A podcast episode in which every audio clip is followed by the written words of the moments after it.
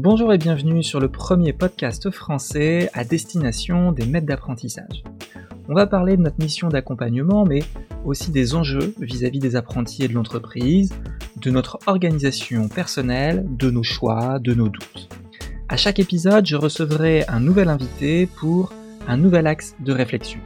Je m'appelle Mathieu Guyot, je dirige MGA, une société de conseil dédiée au développement de l'apprentissage. Pour ce dernier épisode de la saison 1, mon invité est Étienne Demeyer, cofondateur et dirigeant d'Enerbioflex. Avec son associé dans leur aventure entrepreneuriale, ils ont décidé de construire le développement de leur entreprise avec des alternants. Ayant la transmission des compétences dans le sang et en tant qu'anciens apprentis eux-mêmes, ils ont choisi de donner un véritable rôle à leurs alternants. Alors quelle place leur donner? Comment structurer l'entreprise pour que ça fonctionne Quels critères prendre en compte Et surtout, est-ce que c'était vraiment une bonne idée? Autant de questions auxquelles répond Étienne dans cet épisode. Alors, réglez le volume, réglez la température pour être bien confortable. Je vous souhaite une bonne écoute. Bonjour Étienne. Bonjour Mathieu. Comment ça va? Ça va bien et toi? Bah ça va, ça va super bien. Je suis content de t'avoir sur euh, sur ce podcast. On est euh, on est voisins depuis euh, depuis quelques mois et on n'avait pas pris le, le, temps et l'occasion de pouvoir échanger. Donc je trouve ça vraiment cool que tu participes au podcast Mètre Carré. tu es fondateur et dirigeant de Enerbioflex. C'est ça. Spécialiste en énergétique pour le monde agricole. Est-ce que tu nous en dis plus déjà? Comment tu nous pitches ta boîte? Enerbioflex, donc c'est un, bureau d'études spécialisé en énergétique pour le monde agricole. Donc on, accompagne en fait euh, nos clients qui sont euh, agriculteurs ou issus du monde agricole sur euh, l'amélioration de leur performance énergétique et la production d'énergie renouvelable. Donc on les accompagne sur l'aide à la décision, sur l'exécution de travaux d'économie d'énergie ou de production d'énergie renouvelable, sur l'exploitation ou en dehors, en périphérie de l'exploitation agricole. OK, OK et du coup depuis 2016 C'est ça.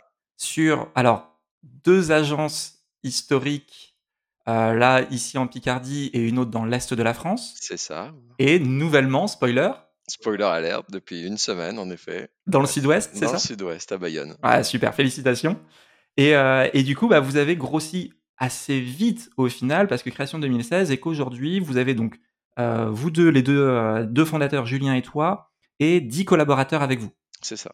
Bon, et particularité, c'est d'ailleurs pour ça que tu es sur Mètre Carré euh, aujourd'hui, c'est que euh, parmi vos collaborateurs, vous avez recruté assez régulièrement et assez souvent des alternants. Alors, apprentis, contrat pro, stage alterné, mais vous avez recruté pas mal d'alternants, je crois. Oui, tout à fait. Euh, aujourd'hui, on compte dans l'effectif trois alternants. D'accord. Et depuis la, depuis la création, est-ce que tu as, est-ce qu'il y en a beaucoup qui aujourd'hui sont des collaborateurs, on va dire, en, permanent, des CDI ou CDD, qui, sont passés par de l'alternance aussi? Oui, tout à fait, oui. On a euh, Antoine qui a, qui a fait son apprentissage. Euh, euh, Carla a terminé son apprentissage l'été dernier également.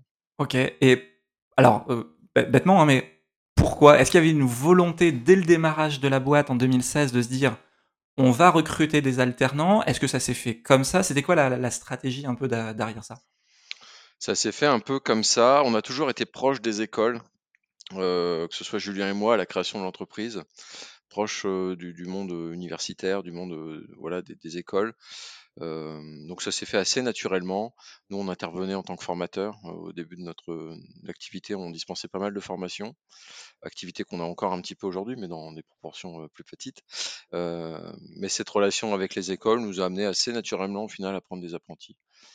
Euh, que ce soit des apprentis ou même des stages. Hein, et puis au début, il faut se le dire, une startup n'a pas forcément de moyens, donc on a aussi démarré avec des stagiaires.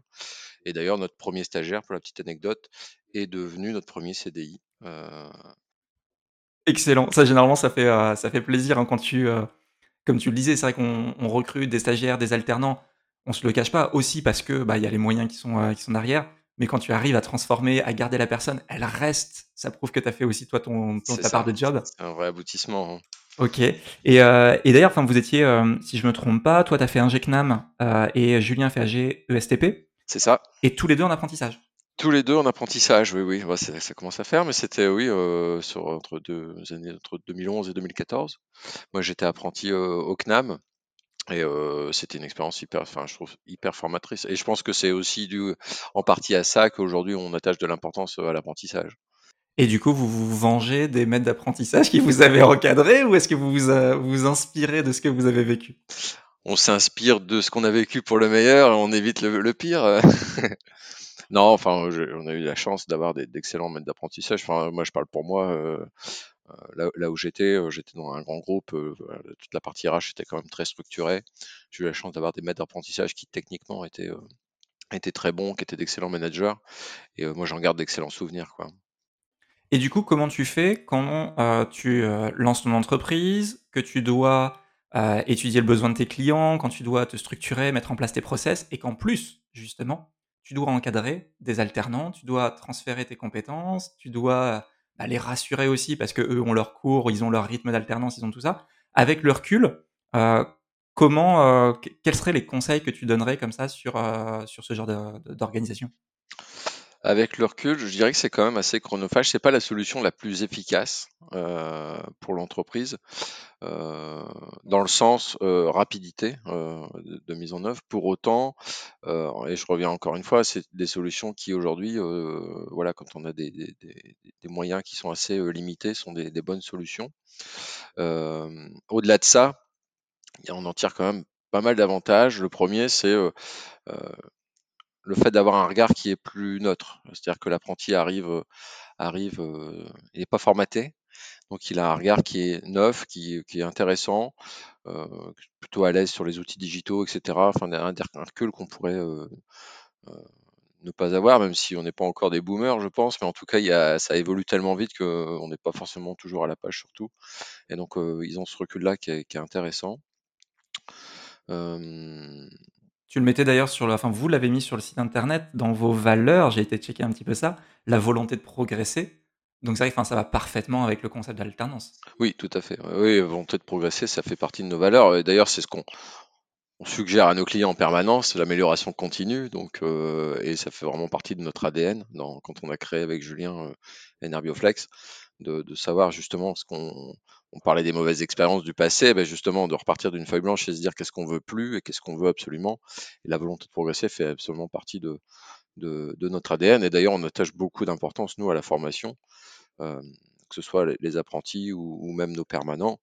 On, a 4%, euh, 4 de la masse salariale qui est attitrée à la formation euh, tous les ans.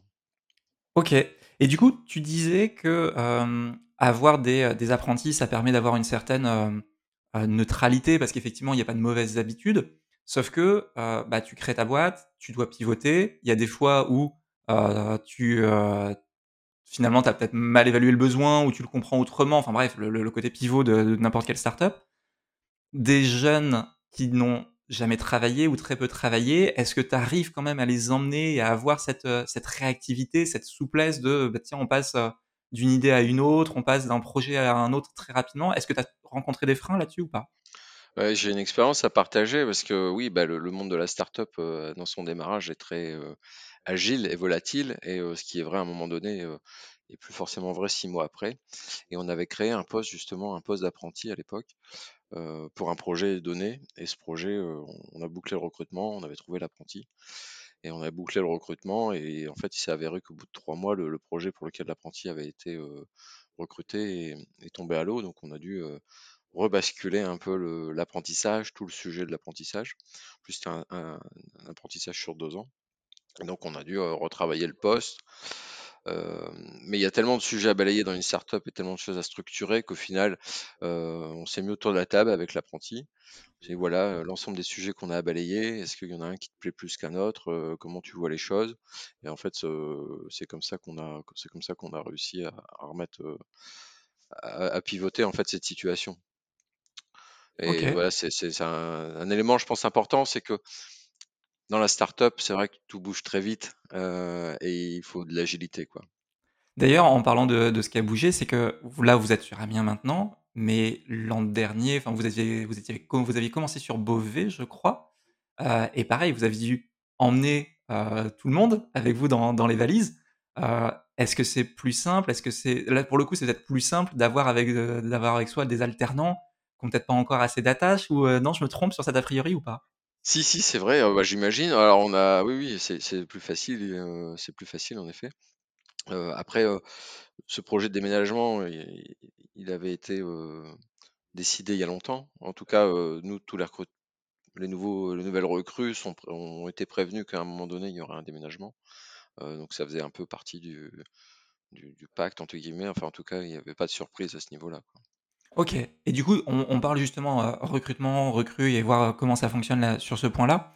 Est-ce que vous avez un process de recrutement ou est-ce que vous avez un un sourcing particulier pour justement avoir un peu ces alternants? Parce que, heu, moi, c'est des questions que mes clients me posent régulièrement de dire: «Bah, on veut recruter des alternants, mais on n'arrive pas à trouver la bonne formation, on n'arrive pas à trouver les bons candidats». Comment vous vous organisez, vous, pour avoir ce, ce flot, on va dire, de de recrues, tout le temps?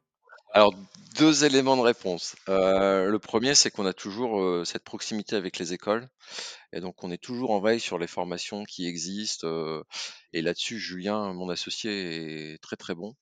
Hem, une connaissance des des formations, des écoles, et de ce qui se fait au niveau de de la formation. Ça, c'est le premier point. Et pour autant, avant, c'était pas processé et et justement, on a chez nous Juliette qui est, alternante à l'ESC Amiens, qui prépare son master RH et ça a été son en fait, c'est son sujet là sur les 2 ans, heu, chez nous, heu, d'apprentissage, c'est de structurer toute la politique RH et tous les process RH. Donc elle a remis au clair, heu, on a donné quand même pas mal d'autonomie, hein, sur son poste. Elle nous propose des choses, elle prend connaissance des cadres, réglementaires, conventions collectives, code du travail et cetera. Nous propose une politique RH, donc sur les les grilles de rémunération, sur les process de recrutement. C'est elle qui tient aussi on tient des bases de données avec les contacts, enfin un espèce de de CRM RH avec les contacts des écoles, pour justement structurer les canaux, vers lesquels diffuser nos offres, nos offres quand on quand on les crée. Et du coup, un axe d'amélioration par rapport à cette parce que c'est une vraie problématique, la relation, école-entreprise. On sait qu'il y a notamment les syndicats patronaux, MEDEF, CPME qui mettent en place le cluster école-entreprise. Enfin, il y a plein enfin, de d'innovations ou d'initiatives qui sont prises sur le sujet. Toi, ton avis là-dessus, qu'est-ce qui manque finalement? Quelles sont les briques qui pourraient manquer pour renforcer les relations entre, heu, entreprises et écoles? Des idées? C'est une excellente question. Heu, non, j'ai pas de Pas d'éléments de réponse, non. Ce qui fonctionne finalement, c'est l'initiative personnelle. C'est que là, vous n'avez pas attendu qu'on vienne vous chercher, vous avez fait vos liens, heu, directement. Mais par contre, c'est que vous recrutez à la fois des alternants, heu, sur votre domaine technique, donc le côté, ingénieur, heu, mais également en fonction support, donc vous avez un sourcing qui est hyper large, en fait. Oui, oui, oui et ça, ça fait partie aussi des retours d'expérience. C'est que sur, si je prends l'exemple de Juliette qui, structure toute la partie, RH, au final, elle devient plus experte que ses propres maîtres d'apprentissage sur certains sujets, ce qui peut être assez, enfin, ce qui peut être limitant et du coup, pour combler à ça, on a réussi à à en fait, on est allé chercher la compétence à l'extérieur de l'entreprise, et heu et la les personnes qui nous accompagnent, heu, en fait, sont en lien directement avec Juliette. C'est-à-dire que vous faites un complément de formation à Juliette, là, pour le coup, avec un consultant ou une entreprise extérieure de conseil qui vient renforcer parce que c'est vrai que ça, c'est une vraie problématique aussi dans les startups. Toi, même si tu es, employeur, bah, les compétences RH, tu les, heu, des fois survoles ou, des fois, voilà, c'est, c'est à titre un peu accessoire et heu et là, tu recrutes quelqu'un qui est donc bac+5 RH, enfin qui vise un ça, bac+5 RH. Donc effectivement, il faut un niveau de technicité et heu et du coup, elle est accompagnée par une boîte, heu, pour une boîte extérieure. c'est ça et pour la petite info, ça, c'est des types d'accompagnement qui, en tout cas, sont, finançables par nos OPCO. OK, en plus du, des frais de formation, de, de Oui, enfin, l'apprentissage, heu la partie, ouais, consulting là, structuration RH aujourd'hui, est prise en charge par les OPCO. OK, top. Est-ce que justement dans vos, là, le fait d'avoir plusieurs alternants en même temps, d'un point de vue, rythme d'alternance, d'un point de vue organisation, est-ce que vous avez, finalement évolué entre depuis 2000 entre 2016 et aujourd'hui? Est-ce qu'il y a eu, des leçons aussi apprises ou une organisation particulière pour gérer ça? Ou est-ce que finalement ça se fait naturellement? Ça se fait assez naturellement. Alors au début, quand la, charge de travail était un peu moins soutenue, on va dire qu'aujourd'hui, c'était moins problématique. Là, on commence à avoir un peu les en fait, heu, 2 de nos apprentis, sont membres du CODIR de l'entreprise. A Vos apprentis sont membres du comité de direction d'Enerbioflex? c'est ça. D'accord. Juliette qui représente la partie RH et on a Grégory qui représente la partie commerciale. Et donc on fait des points hebdomadaires euh, pour lesquels euh, c'est tout récent, hein, ça fait euh, un mois qu'on a mis ça en place. Donc on fait des points hebdomadaires. Donc là, les rythmes d'alternance une semaine, une semaine sont un peu compliqués. On a réussi à avoir avec les écoles. Bon, c'est des réunions qui sont assez efficaces. Hein, généralement, c'est une heure par semaine. Donc jusqu'à maintenant, les écoles nous autorisent. Et puis c'est des apprentis qui sont en deuxième année. Donc les écoles nous autorisent à ce qu'ils puissent s'absenter une heure de cours. Après, non, ça se fait plutôt bien. Si je prends l'exemple de Grégory sur la partie commerciale, c'est vrai qu'il est là une semaine sur deux quand, il, voilà, quand il est en entreprise. Gère son portefeuille de clients. les clients le savent. et puis généralement, il y a très peu d'urgences. Et, les rares cas où il y a des urgences, on s'est organisé. Il y a des messages automatiques.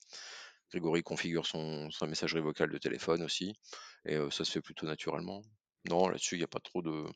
Je pas de retour. Enfin, les, retours que j'ai sont plutôt. voilà, je vois pas de grosses contraintes. Et ça, tu préviens dès le démarrage, dès le recrutement, parce que c'est une organisation particulière. Je voyais encore un post sur LinkedIn il n'y a pas très longtemps d'une apprentie qui disait qu'elle était en stress parce qu'elle avait ses examens en cours et que du coup elle n'arrivait pas à se concentrer sur, son, sur sa période d'entreprise. Est-ce que vous, vous essayez aussi de gérer ça, de dire, bah, il y a le monde de l'entreprise qu'on doit gérer, certes, mais il y a aussi le monde académique, en fait? Est-ce que tu as des, retours là-dessus?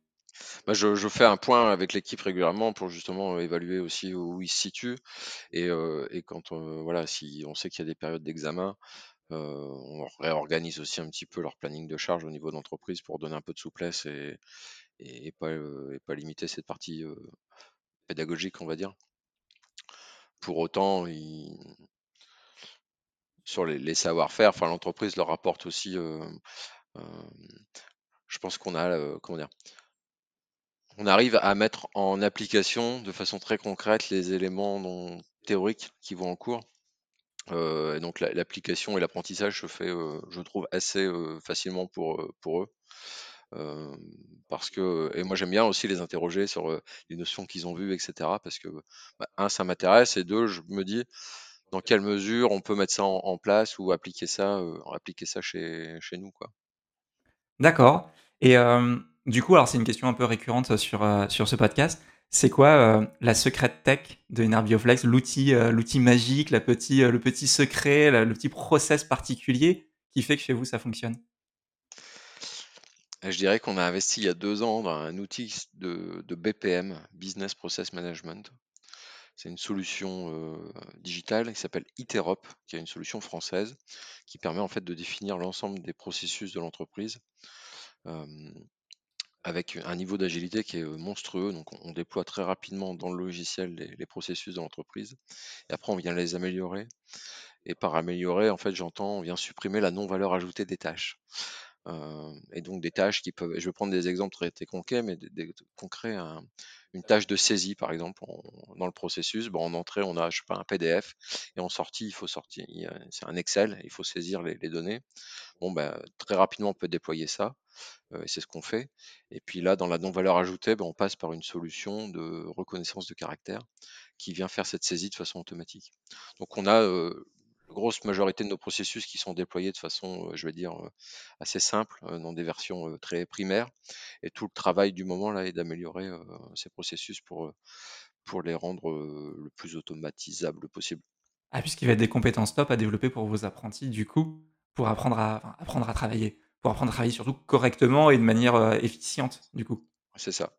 Moi, je vois bien le, le rôle de l'apprenti je, trouve qu'il a une, très grande plus-value dans l'entreprise quand il y a un projet qui peut être un projet structurant pour l'entreprise, avec des, pas de temps qui sont assez longs et, pour lesquels il, peut y avoir des enjeux forts, mais en tout cas des, échéances de temps qui peuvent être sur des temps assez longs.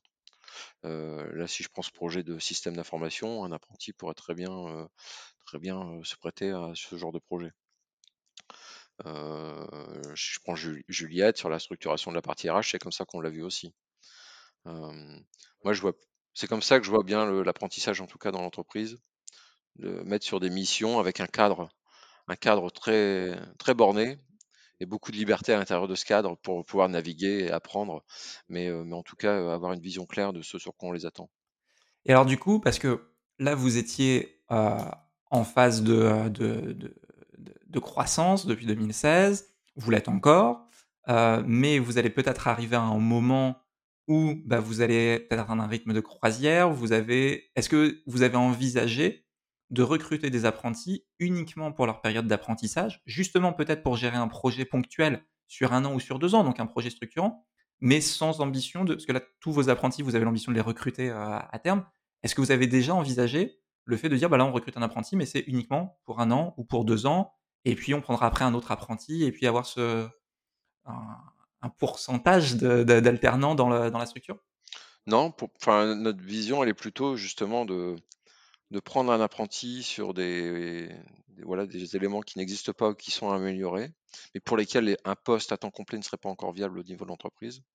Et justement, de se dire, pendant les deux ans de, cet apprenti où il va gérer ce projet, qu'au bout des deux ans, le poste, ou en tout cas la mission qu'il a, qu'il a accomplie pendant les deux ans, devienne un poste euh, à viabilité dans l'entreprise. Ok, ok, ok. Et du coup, tu te sers aussi des alternants qui étaient déjà passés ou qui sont sur la fin peut-être de leur contrat pour accueillir les nouveaux? Il y a une espèce de cohésion qui se fait naturellement entre, enfin, dans l'équipe. Est-ce que ça renforce la cohésion ou la collaboration entre, euh, entre les alternants, le fait d'avoir plusieurs apprentis, le fait d'avoir cette culture un peu d'apprentissage dans la boîte? Oui, bah c'est vrai qu'ils partagent les mêmes, euh, les mêmes contraintes. Les périodes d'examen, c'est souvent au même moment. Donc, ils ont cette, cette chance-là, de, enfin, en tout cas, de pouvoir partager, même si les formations sont différentes. Et puis, les, bonnes pratiques aussi en termes d'organisation personnelle. Il y a le rythme d'apprentissage, moi, je trouve important bah, par rapport à cette, adéquation apprentissage-projet. Ça, c'est quelque chose que l'on regarde quand même beaucoup. Le, quel est le, rythme de l'apprentissage au regard du projet qui est à mener Selon si c'est trois jours, deux jours, une semaine, une semaine, ou un mois, un mois pour les écoles d'ingé, généralement? Des incompatibilités en fonction, mais tout dépend du projet en fait. A des projets qui sont longs, un, mois, un mois n'est pas, peut ne pas être déconnant. S'il y a besoin de, plus de fréquences, voilà, ce ne sera pas compatible. D'accord. Et du coup, si on a des personnes qui nous écoutent, qui connaissent des, candidats ou directement des candidats qui nous écoutent, la meilleure façon de rentrer en contact avec Enerbioflex, c'est quoi? Du coup, de passer par Juliette, c'est de vous contacter en direct, vous êtes sur les réseaux, comment, comment vous faites pour... comment on fait pour rentrer en contact avec vous? Alors, on est très accessible via les réseaux sociaux, enfin sur le LinkedIn, des messages quasi quotidiennement c'est comme ça aussi, hein, c'est comme ça aussi qu'on source certains apprentis. après, on a, on a une boîte RH qui permet de rentrer en contact avec nous. Et puis, depuis notre site internet, en fait, directement sur enerbioflex.fr, il y a une section Nous rejoindre qui reprend un peu les valeurs et notre vision de la partie, enfin, de la RH, du rôle du, collaborateur dans l'entreprise et possibilité aussi directement d'envoyer une candidature. Euh, et de voir les, postes qui sont ouverts, des postes permanents et puis même des candidatures spontanées. Et du coup, on le rappelle, sur Amiens, sur Nancy et nouvellement, du coup, dans le sud-ouest. À Bayonne, tout à, à Bayonne, il va falloir, euh, même les écoles euh, sur Bayonne, il faut qu'elles rentrent contact avec vous, du coup, maintenant. Exactement. Parfait. Un point à rajouter, Étienne? On a fait le tour On a fait le tour. On a fait le tour. Merci beaucoup pour, pour ce partage. Bonne continuation. Amusez-vous bien, du coup. Et, et puis à bientôt sur un nouvel épisode. Merci Mathieu, à très bientôt. Et voilà qui marque la fin de cette première saison de Mètre Carré. J'espère que ces 6 épisodes vous ont plu, n'hésitez pas à me le dire, sur LinkedIn, par mail, comme vous voulez. Je suis en train de préparer la saison 2 avec de nouveaux invités, donc vos retours sont hyper importants pour moi. D'ailleurs, si vous avez envie de participer à ce podcast, ou si vous connaissez un maître d'apprentissage qui mérite d'être connu, même chose, contactez-moi, ce sera avec plaisir. En attendant, portez-vous bien et rappelez-vous, il n'y a pas de maître d'apprentissage parfait, il n'y a que ceux qui font de leur mieux.